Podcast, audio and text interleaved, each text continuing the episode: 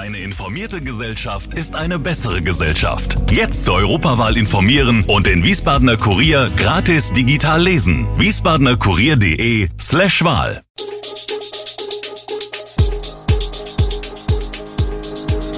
Gude, unser morgendliches News Update. Das Wichtigste aus Wiesbaden für Sie im Überblick. Guten Morgen aus Wiesbaden an diesem 20. September. Parallelen zwischen Feldmann und Manjura im AWO-Komplex. Das erwartet Besucher beim Wiesbadener Stadtfest und Queen Elizabeth II. wurde beigesetzt. Das und mehr hören Sie heute im Podcast. Der Frankfurter Oberbürgermeister Peter Feldmann und der Wiesbadener Sozialdezernent Christoph Manjura sehen sich im Zusammenhang mit dem Skandal der AWO-Kreisverbände Wiesbaden und Frankfurt strafrechtlichen Vorwürfen wegen ihrer persönlichen Verstrickungen ausgesetzt. Sowohl gegen Feldmann als auch gegen Manjura wurden Ermittlungen wegen Korruptionsverdachts aufgenommen, eine Razzia sogar im Privathaus durchgeführt. Es kam in beiden Fällen zur Anklage, was bedeutet, dass die Staatsanwaltschaft hinreichende Beweise für eine Verurteilung gesammelt zu haben glaubt. Beide beteuern ihre Unschuld. Für ihre Partei und die Städte sind die Strafverfahren desaströs. Bei Feldmann geht es um den Vorwurf der Vorteilsnahme wegen des überhöhten Gehalts seiner Frau. Außerdem soll die AWO für ihn Wahlkampfspenden gesammelt haben. Damit sollte laut Anklage das politisches Wohlwollen des Kandidaten erkauft werden. Christoph Manjura war hingegen selbst Nutznießer eines AWO-Jobs, für den er laut Ermittlungsbehörden aber nicht entsprechend gearbeitet haben soll. Auch Feldmann arbeitete vor seiner Zeit als Ob für die AWO. Wie Manjura soll auch er in seinem Job intensiv Wahlkampf betrieben haben. Die Fälle weisen also durchaus Parallelen auf. Am Wochenende ist wieder Stadtfest in Wiesbaden.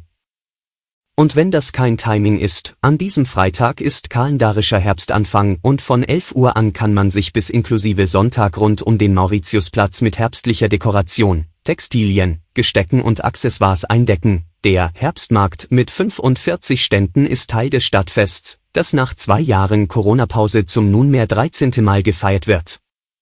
Und dies an einer Vielzahl von Schauplätzen in der City, sei es mit Live-Musik, Tanz- und Walking-Acts in der Grabenstraße, Langgasse sowie Mauergasse, einem verkaufsoffenen Sonntag von 13 bis 18 Uhr in der Fußgängerzone sowie Wiesbaden frühstückt am Sonntag um 11 Uhr auf dem Dernschen Gelände.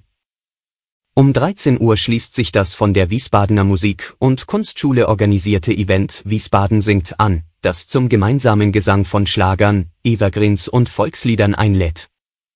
Den Höhepunkt stellt das Open-Air-Konzert von Gentleman dar, dessen Reggae-Vibes bis zu 10.000 Besucher bei freiem Eintritt am Samstag von 20 Uhr an erleben können. Vor allem Familien freuen sich auf das Erntedankfest am Warmen Damm, das am Samstag von 10 bis 20 Uhr und am Sonntag von 10 bis 18 Uhr öffnet.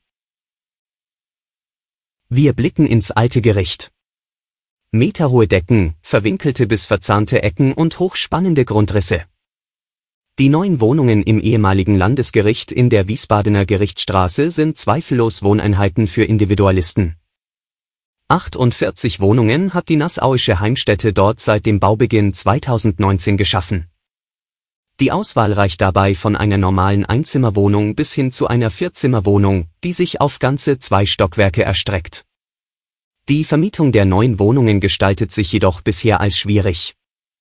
Wir haben derzeit 16 der 48 Wohnungen vermietet, teilt die Unternehmensgruppe Nassauische Heimstätte Wohnstadt, NHW, mit. Wir haben bisher einen sehr breiten Nutzermix.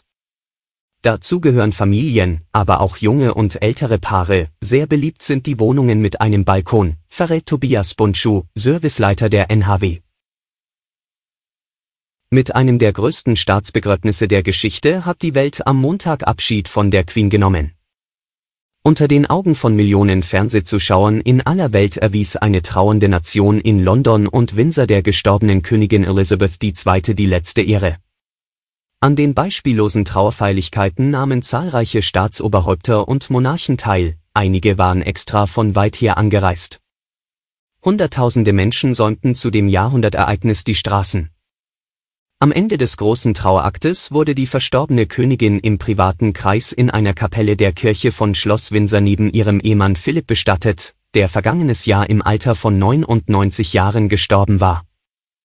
Elizabeth II. saß 70 Jahre auf dem Thron, länger als alle anderen britischen Monarchen. Sie starb am 8. September mit 96 Jahren auf ihrem schottischen Landsitz Balmoral. Wegen starker Nebenwirkungen machen in Deutschland mittlerweile tausende Ansprüche gegen Impfstoffhersteller geltend. Davon ist auch das Mainzer Unternehmen BioNTech betroffen. Es geht um Thrombosen, Herzerkrankungen oder dem Fatigue-Syndrom, also anhaltend starker Müdigkeit, Erschöpfung und Antriebslosigkeit nach der Impfung, die sich auch nicht mit viel Schlaf beseitigen lassen. Die Zahl der Verdachtsfälle schwerwiegender Impfkomplikationen ist laut dem Paul-Ehrlich-Institut zwar gering, die Zahl der Verdachtsfälle schwerwiegender Nebenwirkungen und Impfkomplikationen liegt bei 0,3 Promille. Der Leidensdruck der Betroffenen ist aber offenbar groß. Viele müssen tief in die Tasche greifen für teure Behandlungen und oder können nicht mehr arbeiten, was hohe Einkommensverluste bedeutet, sagt der Wiesbadener Anwalt Joachim Cäsar Preller der nach eigenen Angaben mittlerweile mehr als 500, wie er es nennt, Impfgeschädigte vertritt und in allererster Linie außergerichtliche Einigungen erzielen will. Am häufigsten würden Forderungen von 80.000 bis 120.000 Euro geltend gemacht. Die Erfolgsaussichten schätzt er als gut ein. Cesar Preller ist nicht der einzige Anwalt, der diesen Weg geht. Alle Infos zu diesen Themen und noch viel mehr finden Sie stets aktuell auf wiesbadener-kurier.de. Gude Wiesbaden ist eine Produktion der VRM von Allgemeiner Zeitung, Wiesbadener Kurier, Echo Online und Mittelhessen.de. Redaktion und Produktion die NewsmanagerInnen der VRM.